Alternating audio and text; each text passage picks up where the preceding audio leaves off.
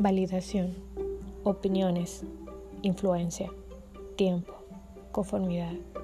Mi nombre es Franceli Lugo y quiero invitarte a acompañarme a este tu espacio Crecimiento Integral.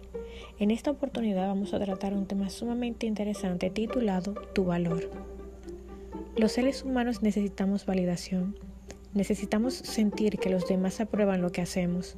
Por esa razón buscamos opiniones, en muchas ocasiones de forma directa, cuando consultamos a alguien o de forma indirecta cuando la mirada de un segundo o tercero es suficiente. Y así vamos creciendo, creyendo que siempre la otra persona estará en lo correcto y yo en lo incorrecto. ¿Alguna vez has preguntado cómo te ve Dios? ¿Alguna vez has tratado de verte a ti mismo como Dios te ve?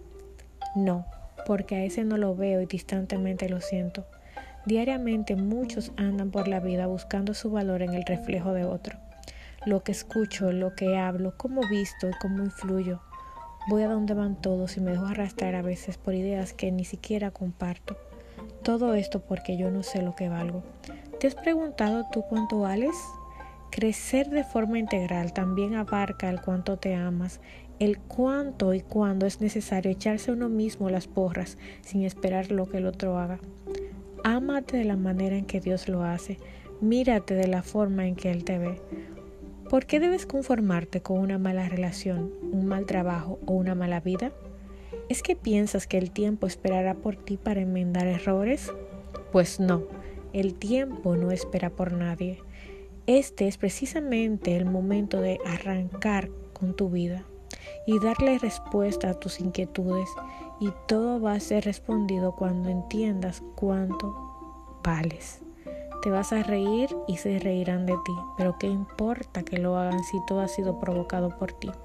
Esa es la actitud, que tomes el control de tu vida y que te ames de la manera en que Dios te ama. Primero aceptando tus defectos y luego trabajando en ellos, descubriendo tus limitaciones y convirtiéndolas en fortaleza. Sí, pero ¿cómo empiezo? Pues ahora mismo, precisamente dejando de huir de eso que sabes que debes de cambiar, empezando a hacer y construir eso a lo que te tienes miedo.